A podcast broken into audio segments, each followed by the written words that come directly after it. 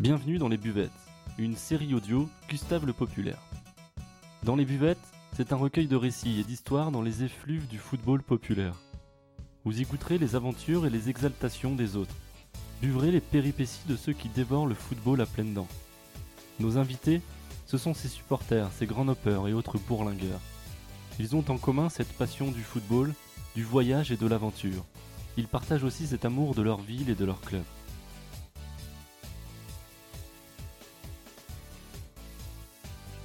Dans ce podcast, nous y avons rassemblé leurs récits, leurs histoires, ces anecdotes que l'on peut entendre accoudées au comptoir. À ces comptoirs de buvettes que l'on squatte avant les matchs, une bière à la main, un casse-dalle dans l'autre, ivre de joie, ivre de bonheur. Pour ce premier épisode, Yul a pioché dans ses plus beaux souvenirs de stade. Il est supporter de Lens depuis le début des années 90 et a plus de 400 déplacements à son actif. Il a connu les premières heures des Red Tigers, le titre de 98 et les beaux déplacements européens qui s'en sont suivis. Il nous partage aujourd'hui ses plus belles anecdotes et quelques-uns de ses plus beaux souvenirs.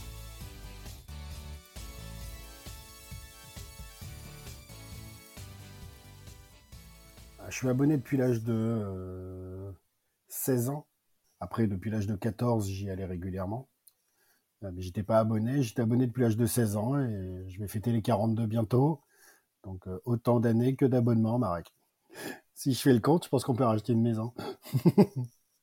T'ajoutes les déplacements et les abonnements à domicile et on est bon.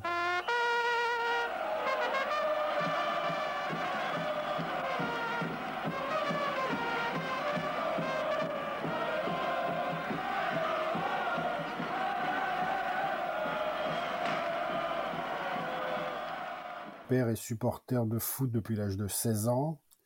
Euh, il en a aujourd'hui une soixantaine et il a toujours été abonné en Marek depuis, euh, depuis cette fameuse âge de 16 ans. Donc euh, c'est culturel dans le nord de la France et surtout à Lens de, euh, de transmettre la passion qu'on a à ses enfants ou à ses amis. Donc naturellement, la, passion du foot s'est transmise. De façon, quand tu nais à Lens, c'est déjà dans tes veines. Et comme disait un célèbre proverbe, le Racing n'est pas à nous, on l'emprunte à nos enfants. De, la retransmettre sur justement cette passion, elle était très claire à Lens. C'est-à-dire que le Racing ne nous appartient pas, il appartient à, tout le monde, à nos ancêtres, qui est très important pour notre culture minière d'ailleurs. Et, euh, et l'idée, c'est que celui qui l'a pas transmis à quelqu'un a raté sa mission.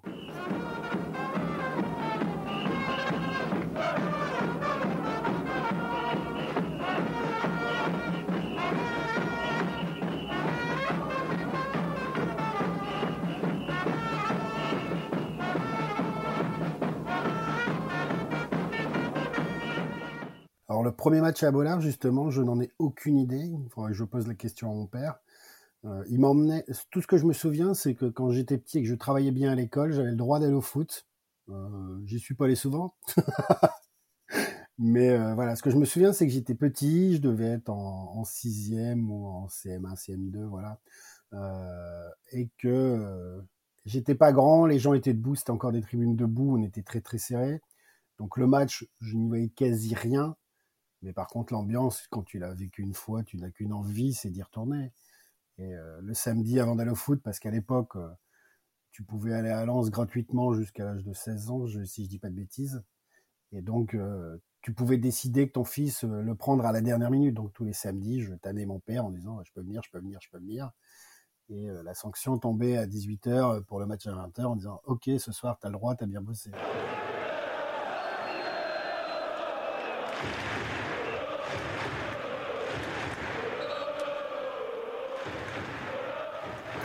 Premier souvenir, je crois que c'est un match contre Nantes, où vraiment l'ambiance était plutôt très très bonne. Ça doit dater des années 80, euh, peut-être 88, 90. Début des années 90. Après, mon premier vrai, vrai grand souvenir, c'est mon premier déplacement qui était à Paris euh, en 92, où mon père m'a emmené pour mon premier déplacement en 92. C'est d'ailleurs l'année du reportage de 52 sur la Une. Vous allez découvrir maintenant les angoisses qui précèdent la rencontre des deux équipes et les exaltations de ces hommes et de ces femmes qui trouvent dans la ferveur collective des stades le goût de vivre. Voici passion de supporter. Et euh, le fameux reportage où cette fameuse porte s'ouvre et il y a bagarre entre les, les Bullen Boys et les Lensois. Et cette porte, j'y passe, euh, on va dire, deux minutes avant qu'il y ait les incidents. Et effectivement, ce jour-là, j'ai encore de la mémoire de cette tension, de cette sortie de stade. Mais je me souviens très bien de ce déplacement qui était pour moi le premier.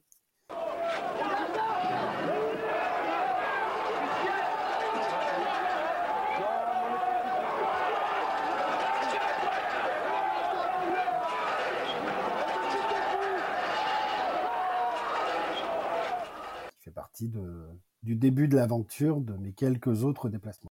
Quand je pars en déplacement, dès l'instant où j'ai fermé la porte du café et que je rentre dans le bus, c'est une autre vie. C'est autre chose, on a l'impression de rentrer dans un rêve ou au paradis. C'est totalement différent. En fait, j'ai toujours été euh, en Marac, donc j'ai toujours observé le moment supporter. Euh, depuis tout début, j'étais abonné à Supmag, euh, comme tout bon vieil ultra. Et j'ai appris à regarder les groupes qui existaient, parce qu'à l'époque, il y a le KSO en 93, il y avait les East Side, il y avait les North Warriors, euh, il y a les Tigers qui arrivaient. Donc, euh, quand les Tigers en 94, moi j'ai 15 ans. Donc, euh, dire à mon père, voilà, tu quittes une tribune que lui connaissait très bien pour un groupe de jeunes qui a une autre mentalité, ça peut faire peur aux parents. Après, voilà, la chance, c'est que j'ai des parents assez ouverts et qui connaissent justement le milieu des tribunes. Donc, ils savaient que si j'allais là-bas, c'est que j'avais mes raisons et que si je n'y trouvais plus mon compte, je serais reparti. Et donc j'ai rejoint, euh, j'ai rejoint les Tigers naturellement. Euh. Après, quand tu arrives à 15 ans dans un groupe ultra qui est, euh, qui est aussi sur son début, parce que moi je suis arrivé en 95, donc on va dire six mois, six mois après la création du truc, où à l'époque, quand tu étais ultra, tu prenais sur la gueule des boulons, des, des sandwichs, parce que les gens acceptaient pas que tu crées quelque chose de différent de leur mentalité.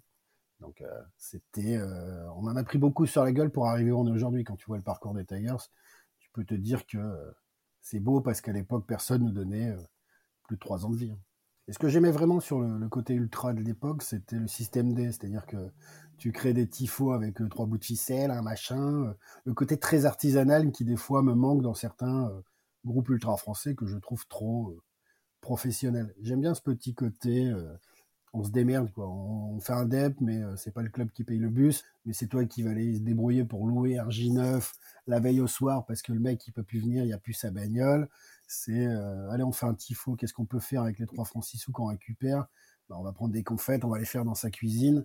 Voilà, ce côté artisanal, j'aime beaucoup du, milieu ultra. Je trouve beaucoup plus d'orgueil d'un petit groupe ultra français qui se démerde dans sa cuisine ou dans un vieux jardin à faire quelques étendards plutôt qu'un gros groupe qui va les commander sur un site internet. J'ai plus de respect pour le mec qui a pris le pinceau. Ce côté artisanal, le côté ultra artisanal, quoi.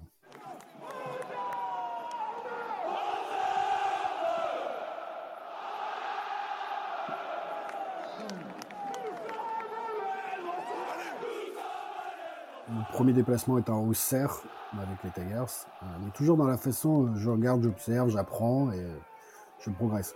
C'est ce qui des fois manque à certains jeunes ultras, c'est de, se dire j'arrive et je m'impose tout de suite. Moi, je préfère, moi, pour moi, le vrai ultra, c'est le mec qu'on voit sur la durée. Parce que des mecs qui arrivent dans un groupe, qui sont tatoués avec le logo du groupe au bout d'un an, voire deux, et au bout de cinq ans, tu les as plus vus parce qu'ils ont changé de meuf. Euh, voilà, pour moi, ça, c'est pas un ultra. Pour moi, l'ultra, c'est celui que, que tu vois depuis 15 ans dans un, dans un stade. C'est l'amoureux de son club, l'amoureux de son groupe, l'amoureux de sa ville. En fait, le premier, donc ça a été le premier avec mon père, c'était en 92. Ensuite, le deuxième déplacement, je pars avec les KSO, j'étais pas encore Tigers à l'époque. Et euh, donc j'avais 15 ans, le KSO avait un café à Lens, ils organisent des déplacements. Je pars euh, dans l'après-midi, euh, j'avais quelques sous de côté, je pars, je paye mon déplacement, mais je ne préviens pas mes parents que je vais partir en déplacement. Je rentre chez moi, je dis papa, je vais à Bordeaux. C'était à Bordeaux. Parce que à Lens, culturellement, la distance n'a jamais été un problème. Donc le premier DEP, on n'allait pas le faire à Valenciennes ou à Dunkerque. Là, c'était Bordeaux, tu vois. Et euh, je dis, voilà, papa, je pars à Bordeaux. Il me dit, euh, fils, tu as 15 ans. Tu vas pas partir tout seul. Je dis, bah, trop tard, c'est payé. Donc, bah, de fait, il m'a laissé partir à Bordeaux. Et c'est l'année où on arrive à Bordeaux. On discute avec les ultras de Bordeaux. Et c'est l'année où Olive, le supporter de Bordeaux, agresse Guillaume Varmuse. Donc ça restera un déplacement qui reste marqué, parce que le mec qui a agressé Marmus, c'est le mec qui a picolé avec nous, mais le Bordelais supportant moins l'alcool que le Lensois, il a fait une connerie. Et ensuite, le, troisième fait marquant de mes déplacements, c'est le premier DEP avec les Tigers qui était à Auxerre, dans un bus où on était 45, on est parti de justesse, le bus, même pas de clim machin, parce qu'il fallait trouver le bus le moins cher du monde, et on crame des torches et l'ambiance est top. Et de, de ce déplacement-là, je, je dis voilà, ce sera le premier d'une très longue, de très longue histoire. Précisément, euh, je crois qu'on est autour de 375. Donc euh, je, ça commence à coûter.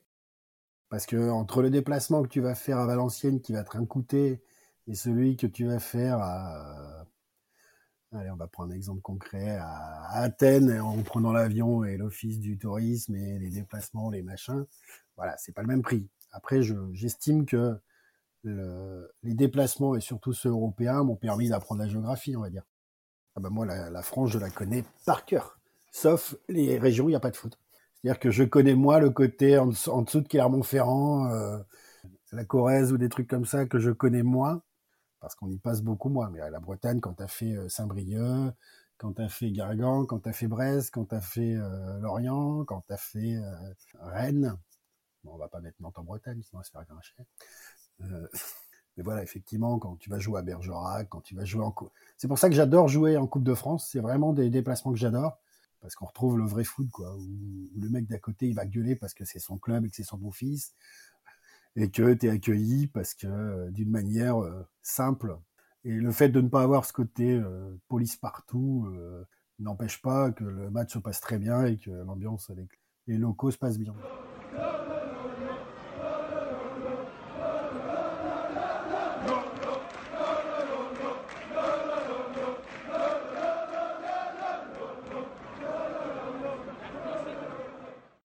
Disons que le avant, quand on avait nos Corès, qu'on écrivait à Supmag ou des choses comme ça, on se voyait avant. Aujourd'hui, tu arrives dans un stade, à 50 km, tu es bloqué dans un bus, tu arrives, tu peux plus avoir cette discussion intelligente avec des mecs en local.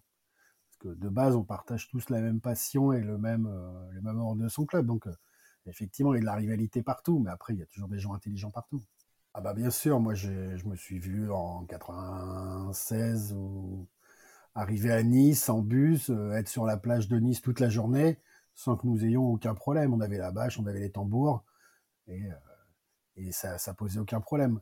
Aujourd'hui, peu importe où tu vas arriver, l'idée c'est de dire euh, on est dans notre ville, il faut pas qu'ils qu'ils arrivent dans notre ville, faut, faut les taper tout de suite. C'est un peu débile. Moi j'estime que le mec peut venir chez toi, l'important c'est qu'il respecte chez toi, c'est tout. Le mec, il n'arrive pas, il fait pas le kiki dans la ville euh, avec sa bâche en plein milieu et dire qu'il est chez lui. Non, il n'est pas chez lui. Tu lui prêtes un café. et c'est ça le problème, c'est qu'aujourd'hui, il faut que les gens comprennent qu'il euh, y a le il y a le côté football, mais que l'ultra des fois s'autodétruit par certains comportements euh, ridicules.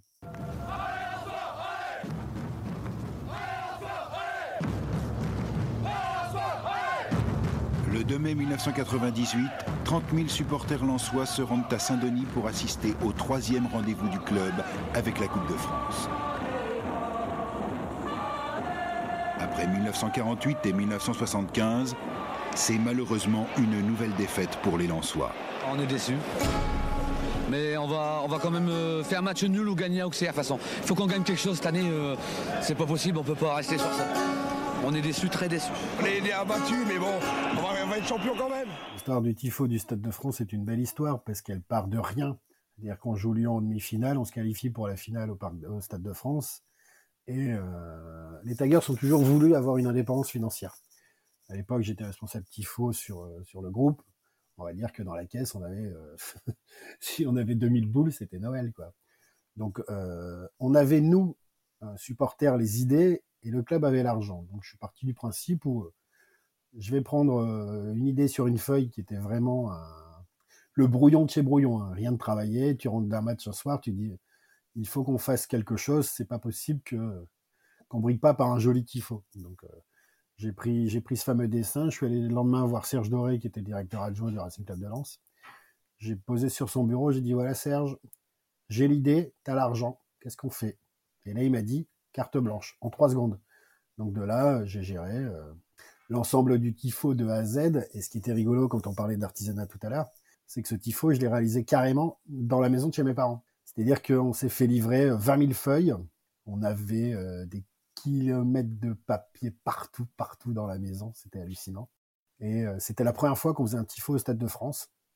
Et le, message, on l'a fait dans une grange euh, en plein milieu d'un champ euh, où les lettres font 2 mètres de large, ce qui est invraisemblable quand tu regardes, parce que ça paraît tout petit, mais à l'échelle, c'est impressionnant. Si tu fais pas grand, c'est illisible. Et donc, de cette idée de tifo, il nous manquait le message. Donc, le message, euh, j'en avais proposé plusieurs. Et les deux qui étaient au final, c'était Le vent du Nord souffle sur la France. Et le deuxième était une coupe d'argent pour un public en or. Et euh, lors d'un déplacement, on a, fait, euh, on a posé la question à tous les Tigers et on a voté dans le bus pour savoir quel était le, message préféré des gens. Et c'est le vent du Nord souffle sur la France qui a été retenu, qui pour moi est un joli message. Et d'ailleurs, l'équipe m'a rendu hommage euh, involontairement le lendemain en me disant que le vent du Nord n'était qu'une brise légère. C'était comme ça que commençait l'article du fait d'avoir perdu le match. Mais effectivement, le, tifo était aussi rigolo parce que le fait, on l'a fait chez moi, donc tous les jours j'ai des taggers qui venaient à la maison. On a roulé toutes les feuilles avec des élastiques qu'on a rangées dans des cartons par numéro pour euh, qu'au stade on puisse les repositionner dans les carrés pour pouvoir faire ce fameux tifo parce que sur l'échelle de 20 000, à l'époque c'était euh, en 98 c'était plutôt pas mal. Aujourd'hui ça, serait beaucoup plus facile parce qu'on a l'habitude. Mais à l'époque, euh, on n'était pas, on n'était pas 600 chez Tigers et on n'était pas expérimenté comme on peut l'être aujourd'hui parce qu'on n'avait pas l'expérience, on avait 4 ans derrière nous avec euh, quand tu as 3 francs 6 sous, tu fais pas un tifo de 20 000 places. Déjà à domicile, tu peux pas, t'as pas la place. Euh, et, donc le bus est, carrément venu chercher donc les taggers devant chez moi. Et on a chargé tout, tous les feuilles et tous les cartons dans le bus pour partir le matin. D'ailleurs, j'avais les autorisations des musiciens, toutes les autorisations de la ligue pour rentrer dans le stade. On a déchargé tout le bus, sauf les autorisations. Le bus est reparti avec toutes les autorisations dans le nord. Et nous, on est resté devant le stade et le mec dit bah, Vous voulez rentrer? Ok, les autorisations. Bah, ils viennent de repartir avec le bus, on fait quoi? Et, donc, on est quand même rentré. C'était une belle C'était, c'était sympa. Je trouve que ça fait partie des belles histoires du côté tifo.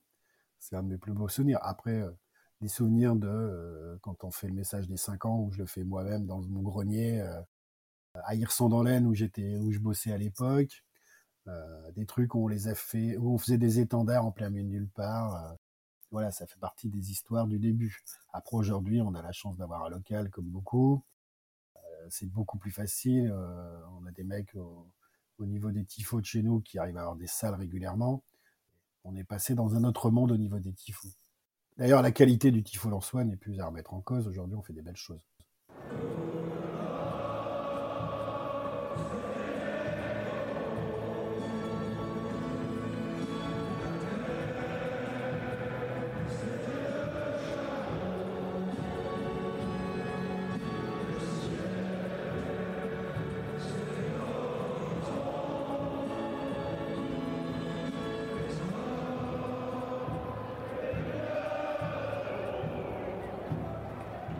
La mise en place était assez sympa parce qu'en plus, nous, on mettait un tifo d'un côté, les Parisiens mettaient le leur de, en face. Donc, euh, on a eu la chance de discuter avec quelques tigris mystiques à l'époque, euh, en tout bien tout honneur d'ailleurs, parce qu'on avait plutôt de très bons rapports euh, avec les tigris à l'époque via quelques chorès. L'avantage du chorès, c'est que si tu connais un ou deux mecs dans chaque groupe, il y a du respect et on sait qui est qui. effectivement, les tigris avaient fait le tour pour discuter avec nous ça serait à l'époque avec d'autres Parisiens, on se serait peut-être mangé, le tifo a peut-être été un peu moins joli. Mais euh, oui, donc de là, on a passé toute la journée dans le stade pour mettre le truc. Les trains sont arrivés, on est tous remontés en train. Donc euh, on avait des trains spéciaux qui, démarraient de, Lens et qui arrivaient euh, à la gare du Nord. Donc toute la gare du Nord en couleur sang et or qui remontait au niveau du stade après en RER. C'était une marée humaine. Et je pense qu'à l'époque, on avait la moitié du stade. Je pense qu'on aurait pu remplir le stade de France à nous tout seuls tellement euh, Lens a des fidèles partout, de chez partout. Quoi. Euh, on a essayé de remonter d'ailleurs, de, je crois que c'est celui-là, ou je sais plus c'est celui-là ou c'est celui du, de la coupe de l'année d'après, où on remonte justement les feuilles pour pas les gâcher parce qu'ils avaient été payés, le surplus de feuilles, et on fait une bagarre de, feuilles dans le train, mémorable. On a dû laisser, je pense, 20 cm de feuilles sous le wagon. Dans le wagon, c'était un carnage sans nom. Mais ça fait partie des très bons souvenirs. Je souhaite à tout le monde de le vivre.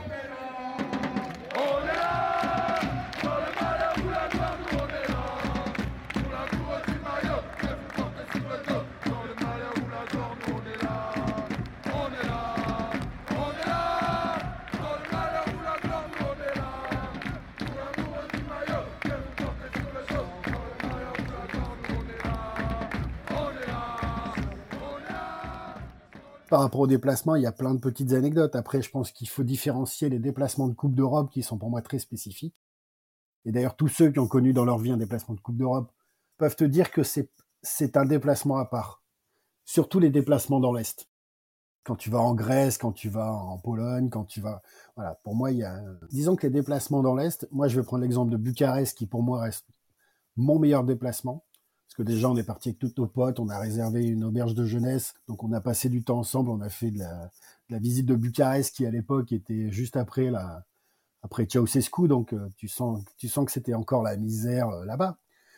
Et quand tu arrives dans le stade où euh, le tous ensemble de Bucarest, tu trembles et ton siège y bouge tellement c'est impressionnant et là tu te dis on va mourir.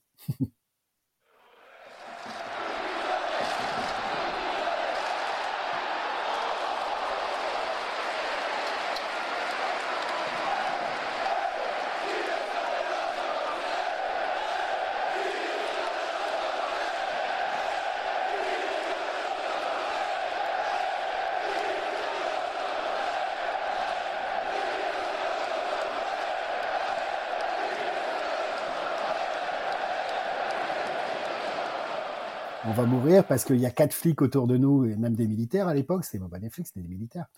Et tu te dis, voilà, si les mecs qui veulent te tomber dessus, mais tu, tu meurs. Et d'ailleurs, quand Brice, quand il y a eu l'histoire avec Brice Taton, je me suis revu à Bucarest en me disant, euh, ça aurait pu très bien nous arriver.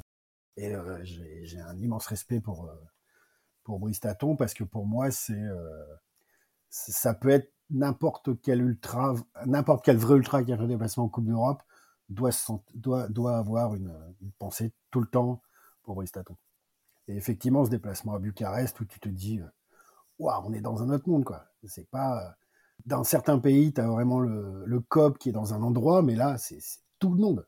Les personnes qui sont à côté de toi, en face de toi, à gauche, à droite, voilà, tu te dis, merde, il y a 40 000 ultras dans ce stade, c'est pas possible. Et ça crame une torche en plein milieu de nulle part où tu te dis, mais pourquoi, pourquoi ça part de là alors que le COP, il est à 200 km et tu te dis, ouais, bon, d'accord, c'est, waouh, c'est bluffant. À Bucarest, en termes d'ambiance extérieure, ça reste, ça reste ça. Si je prends le package en général, c'était ce déplacement, euh, première fois que je prenais l'avion, euh, à l'époque je le prenais.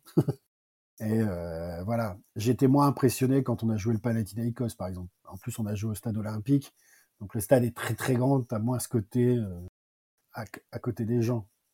J'ai bien aimé Berlin aussi, parce qu'il faisait moins 13 et l'ambiance était pas mal.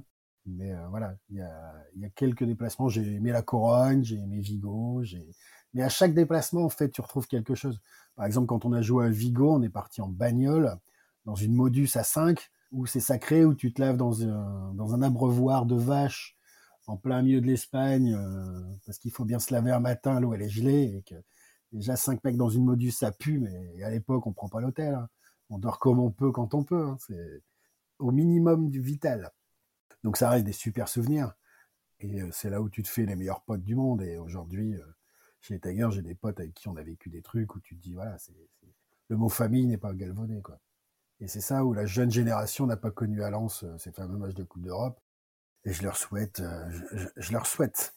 Le package 98, 2000, 2001, on a dû faire je j'ai fait 18 DEP européens de mémoire. Wembley, c'était bien parce qu'on était beaucoup, mais je trouve que l'ambiance n'était pas à la hauteur du nombre. Je trouve qu'on a été meilleur à Wolfsburg en Allemagne, où euh, le parcage est plus carré, où euh, il y a meilleure ambiance, ou même à l'Atletico ou à Milan, où c'était, euh, c'était des parcages intéressants.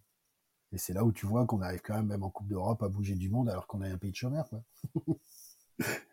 On a tous trouvé un peu d'argent pour pouvoir le faire. Parce que culturellement, quand tu vas jouer à Milan, bah, tu dis à ton frère, ton beau-frère, ton cousin, le voisin, le mec avec qui tu bosses, euh, et voilà, tu, casses ton PEL, euh, même si tu sais que tu as bouffé des pâtes.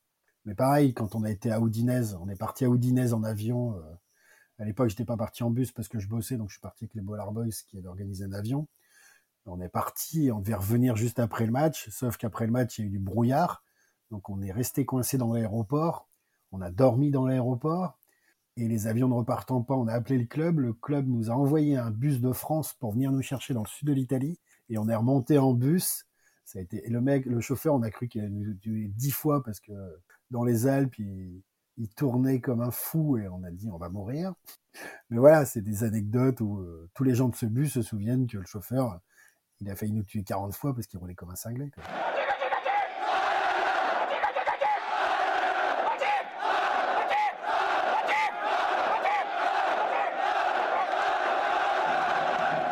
Je dis toujours, euh, quand on me dit qu'est-ce que tu as préféré de ta, carrière de tribune, j'ai dit l'ensemble de mon œuvre. Parce que euh, ça peut être des fois des, rencontres aussi super sympas qu'on fait avec des gens. Moi, je me souviens quand j'étais encore chez mes parents, euh, un jour j'ai un Toulousain qui vient, qui vient à Lens. Mais vraiment le mec un un peu, un peu fiché Indians, mais pas trop. Et le mec qui vient, il vient au stade, on discute. À la fin du match, je le retrouve devant la gare. Je dis, tu fais quoi? Il me dit, bah, je cherche à repartir, machin. Je dis, bah, Lance, à, à 23h, tu n'auras ni train, ni bus, ni avion. Hein. Et le mec, je le prends, je l'emmène chez mes parents, il dort chez mes parents. Et le lendemain, on le ramène à la gare. Mais le mec, je le connaissais ni d'elle ni d'avant, mais le mec, c'est un, supporter qui était en galère. Donc, je me suis dit, voilà, j'aimerais bien qu'on le fasse pour moi. Donc, je l'ai fait pour lui. Je l'ai fait pour un Bordelais. Euh, je l'ai fait aussi avec un, Lyonnais, euh, avec qui je suis toujours pote d'ailleurs à l'époque. Euh, on s'est connus comme ça en discutant devant la gare de Sedan, parce qu'on allait voir Sedan, euh, on allait voir Lyon-Sedan, on s'est retrouvé dans le parcage de Lyon. Euh, le bus de Lyon, des supporters de Lyon n'est pas arrivé parce qu'il neigeait. Et on s'est retrouvé à 10 dans le parcage de Lyon. Euh, que c'est assez drôle d'ailleurs à l'époque. Je le referai pas aujourd'hui, mais, mais à l'époque c'était très très sympathique. Et le mec, je l'ai hébergé quand il remontait voir des matchs à Lille ou à Lens, il passait à la maison. Voilà. C'est ça, moi j'ai un pote Winners depuis un Winners Saint-Quentin qui aujourd'hui vit Marseille, avec qui euh, j'ai un énorme respect pour lui, il a un respect pour moi, et euh, je suis bien plus proche par moment de ce mec-là que de certains mecs de mon groupe, parce que je sais ce qu'il a vécu, il sait ce que j'ai vécu. Euh, en termes de tribune, on, a la même vision du, du, mouvement, et on se chambre, bien sûr, parce que sinon c'est pas rigolo, mais on est toujours dans le respect, voilà. Quand je lui dis qu'après la finale perdue, je suis triste pour lui, il sait que c'est vrai. Là, il est autant, content que moi qu'on monte. Euh, j'ai mon pote de Strasbourg qui est super content, qui m'a, envoyé un message tout à l'heure en disant euh, euh, la maison ouverte quand tu veux. Voilà, mais c'est ça aussi, c'est, ça aussi le monde des tribunes qui parfois est pas assez expliqué. C'est que pour beaucoup les tribunes, c'est un abruti alcoolique qui gueule et qui frappe le mec qui est pas pas d'accord avec lui. Alors que ça peut être des super déplacements avec des potes, ça peut être ça peut être des rencontres avec des gens très très sympa également. Voir, euh, voilà, c'est des rencontres qui deviennent des amis. Moi, j'adore euh, la série Nu et culotté. Et par moments, je trouve que euh, c'est un peu de ça. On arrive chez des gens, on les connaît pas, on a un peu la même passion, on discute, on fait des belles rencontres. Des gens qu'on reverra peut-être jamais de nos vies. Des fois, moi, j'ai discuté avec des gens dans des stades que je n'ai jamais revus de ma vie, mais ces instants étaient sympas parce que c'est des gens qui étaient intéressants et qui on a on a discuté, on a pris un verre, mais on n'en sait pas beaucoup. On sait, des fois, je rigole tout souvent parce que moi, il y a des gens à Bollard, ça fait peut-être dix ans que je suis à côté d'eux. Euh, j'ai pas forcément leur nom, je sais pas où ils habitent, machin, mais euh, voilà, on se connaît de tête. Et, j'adore le, côté, pour moi, une l'ultra doit être d'abord le mec qui chante 90 minutes. Si tu chantes pas 90 minutes, ça sert à rien, tu restes chez toi. Culturellement, j'ai toujours chanté, malgré mon âge. Euh, grandissant, j'aurais pu dire voilà, je suis supporter de Lens, je suis ultra, j'ai fait ma vie, je reste, euh, je reste, je, m'écarte, je laisse faire les jeunes. Non, je vois pas pourquoi on laisserait faire les jeunes. L'idée d'une tribune, c'est un brassage, donc euh, c'est euh, c'est qu'on se serve de, des anciens pour apprendre. Côté tifo, aujourd'hui, il y a des choses qu'on ferait pas parce qu'on demanderait les conseils à un vieux, qu'on a, parce que les erreurs, on les aura fait nous à l'époque. C'est pourquoi on fait au rétroprojecteur ou qu'on fait aujourd'hui au plastique alors qu'avant on faisait tout à la peinture. Parce que ça craque pas le tifo, parce que voilà, il y a plein de, plein de petites choses. C'est euh, quand on fait des tifos, faut pas qu'on les fasse à trop parce que ça pourrait balancer le message qu'on pourrait faire à un autre groupe parce qu'aujourd'hui tout le monde se connaît par Facebook. Euh, voilà, c'est.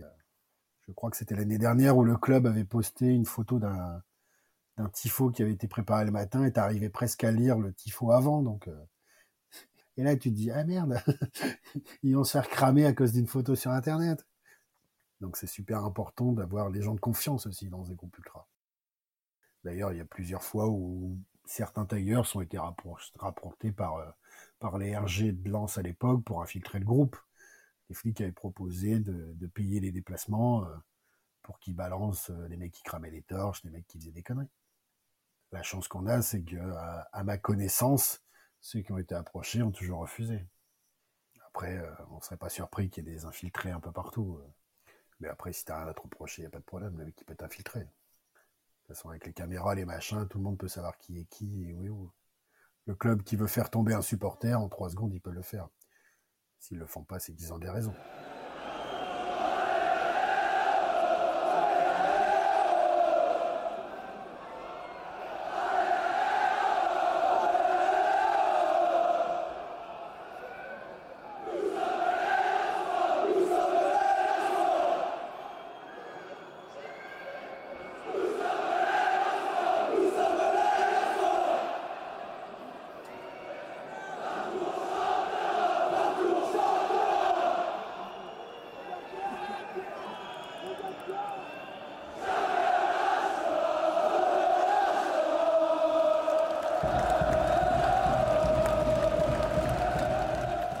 Il y a plus de dix ans, j'ai fait un burn-out. Et de ce burn-out, on est découlé.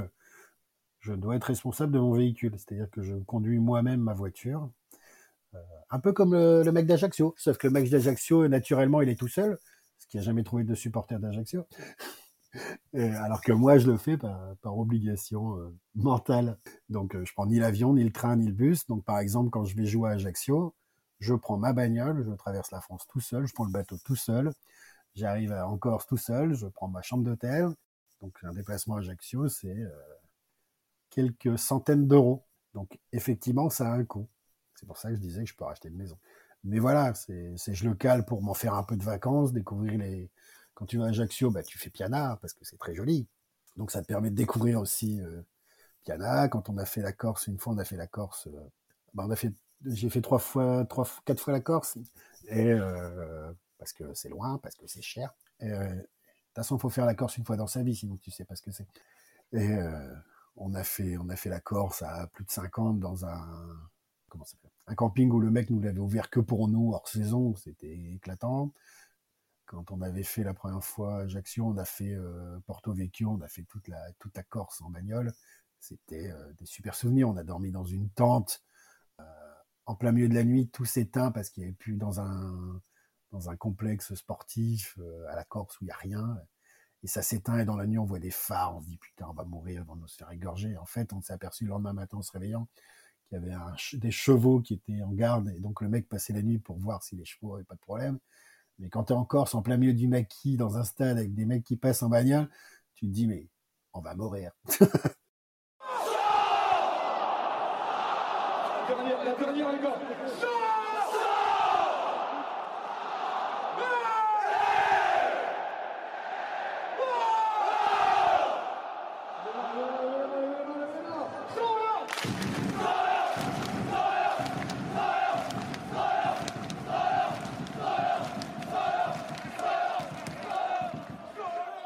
joues en Coupe d'Europe et que tu bosses, bah, des RTT, il y a un moment, t'en as plus. Hein. des vacances, t'en as plus. Donc, euh, il faut que tu, tu protèges ton couple parce que tu peux pas non plus euh, tirer toutes les vacances pour faire que des déplacements. C'est pour ça que les célibataires, profitez-en, ça va, ça va changer. Mais après, voilà, c'est, ce n'est que des compromis pour, euh, ce n'est que des compromis. Et quand tu fais des déplacements, effectivement, on essaye toujours. Moi, je sais que quand je me déplace, après, il y a des villes où tu les connais par cœur. Quand tu as fait le tour d'Auxerre une fois, euh, c'est pour ça que quand en Coupe de France, on va, comme là, on va se tourner Bergerac, on a été Saint-Brieuc, tu es content d'y retourner parce que c'est des petites villes où tu peux dire, tiens, euh, je m'amuse, je vais voir. Donc, euh, tu es toujours content de refaire un stade que tu n'as pas connu, que tu n'as pas sur ta liste. Après, quand tu es vieux, ta liste est... il y a beaucoup de villes que tu as fait, donc...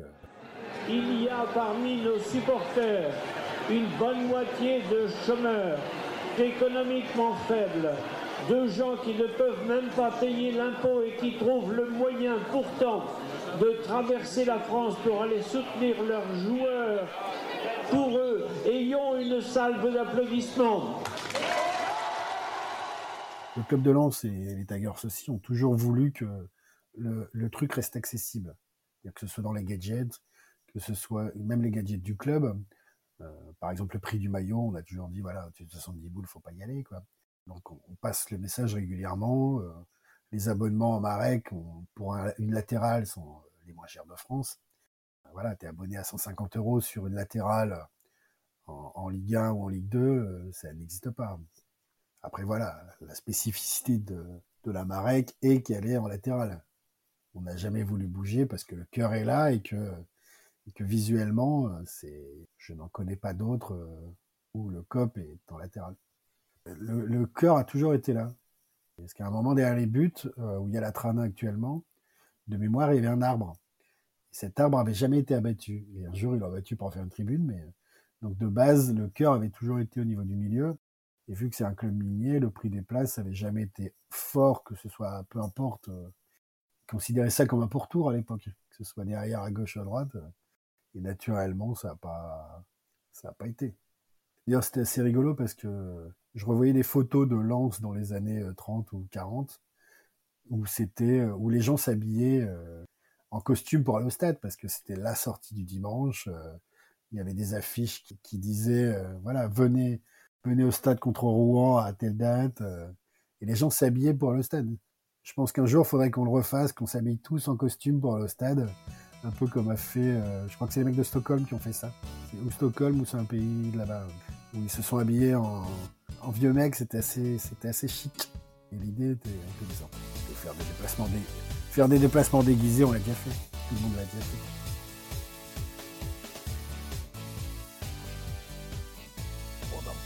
On, on on pourra en parler pendant 33 heures. hein. Le principe un podcast, un livre. Pour ne rien perdre de nos prochaines histoires, je vous invite à nous rejoindre sur les réseaux sociaux et si vous êtes d'humeur chaleureuse, à partager ce récit de voyage à d'autres bourlingueurs. Pour notre deuxième épisode, nous partirons sur les routes de la côte d'Opale, dans la ville de Dunkerque, à la rencontre d'un autre passionné, d'un autre supporter.